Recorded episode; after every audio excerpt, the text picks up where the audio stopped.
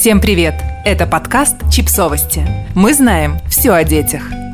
Новый курс. Что изменится в российских школах с 1 сентября 2020 года? Нововведения, сомнения и предложения в обзоре Chips Journal.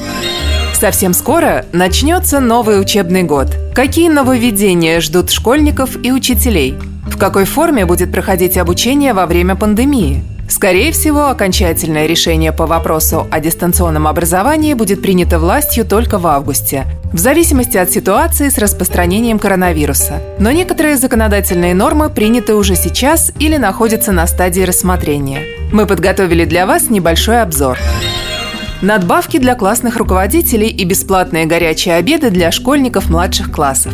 Начнем с хороших новостей – с 1 сентября 2020 года учителям будут доплачивать 5000 рублей в месяц за классное руководство из федерального бюджета. То есть эта сумма будет выплачиваться дополнительно к надбавкам из региональных средств. Идею ввести это денежное поощрение активно поддержал президент страны Владимир Путин. Ближе всего к ученикам их классные руководители – Такая постоянная каждодневная работа, связанная с обучением, воспитанием детей – это огромная ответственность, и она, конечно, требует особой подготовки наставников и их особой поддержки, сказал он в ходе оглашения послания Федеральному собранию Российской Федерации. Вторая хорошая новость.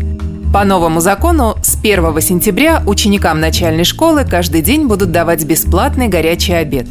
Скорее всего, в сентябре за еду платить придется регионам – а уже потом подтянутся средства из федерального бюджета. Ситуация с финансированием горячих обедов, видимо, вообще пока не до конца прояснилась. Как сказал заместитель председателя Комитета Госдумы по образованию и науке Олег Смолин, разные субъекты Российской Федерации получат разную долю федерального финансирования на эти цели. Хотя дети, в общем-то, у нас одни и есть хотят примерно одинаково. Неясно пока также, что будут делать со школами, в которых нет пунктов горячего питания если школы снова откроются. Хотя ситуация с коронавирусом в России еще не стабилизировалась, Основная линия Минпросвещения и Рособорнадзора явно направлена на то, что дети с 1 сентября все-таки вернутся в школы. Как сказал министр просвещения Российской Федерации Сергей Кравцов на международной дистанционной конференции «Первые итоги пандемии. Вызов и новые возможности для мировой системы образования», у нас традиционно 1 сентября проходят линейки – по понятным причинам мы немножко в другом формате их проведем. Но школьники придут в школы и начнется образовательный процесс, но с определенными требованиями, чтобы не допустить вспышек заболевания и распространения инфекции, чтобы максимально обеспечить безопасность и здоровье наших школьников и педагогов. В какой именно форме будут проходить линейки, он не уточнил.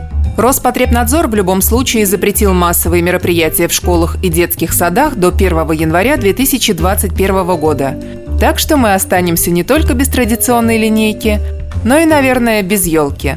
Впрочем, некоторые родители явно рады отмене праздников и сопутствующих им поборов. Если школы действительно откроются с сентября, то занятия должны будут проводиться с соблюдением ряда рекомендаций. А именно, вводится кабинетная система обучения – то есть за каждым классом закрепляется свое помещение, чтобы свести к минимуму перемещение детей по зданию школы.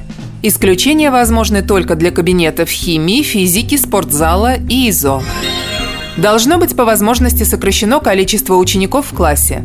Численность класса зависит от метража кабинета. На каждого ученика должно приходиться как минимум 2,5 квадратных метра площади, не занятой мебелью для хранения учебных материалов. Нельзя собирать во время продленки детей из разных классов. Поэтому вопрос с организацией продленки пока открыт.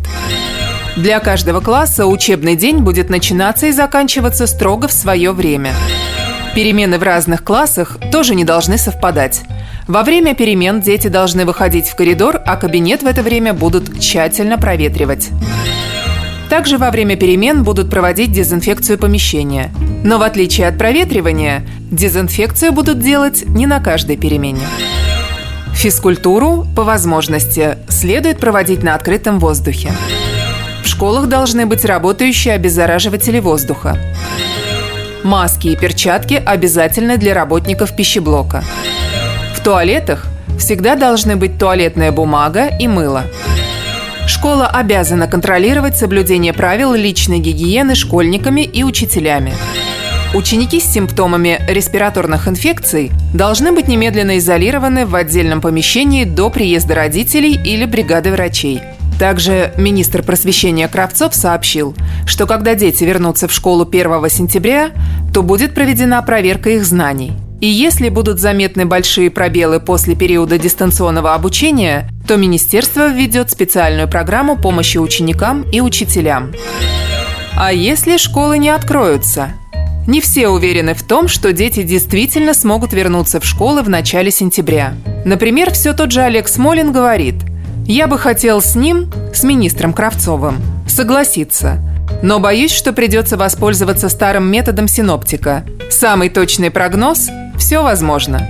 Мы надеемся, что к сентябрю пандемия остановится, но никто не гарантировал, что не будет второй волны. В период обострения пандемии весной этого года власти уже были вынуждены экстренно перевести школьников на дистанционное обучение. Опыт показал, что в этой области у нас есть ряд проблем. Во-первых, не все ученики смогли использовать такую систему обучения, потому что не у всех есть дома компьютер и высокоскоростной интернет. Поэтому вместо полноценных трансляций уроков в некоторых случаях все общение между учителем и учениками сводилось к электронной переписке или обмену сообщениями в чате. Кроме того, выяснилось, что в законодательстве не были четко прописаны нормы, по которым можно было бы переводить учеников на дистанционное образование. Поэтому депутаты подготовили несколько законопроектов, которые находятся на разных стадиях утверждения. Во-первых, это закон о внесении изменений в статью 16 Федерального закона об образовании Российской Федерации по вопросу добровольности дистанционного обучения.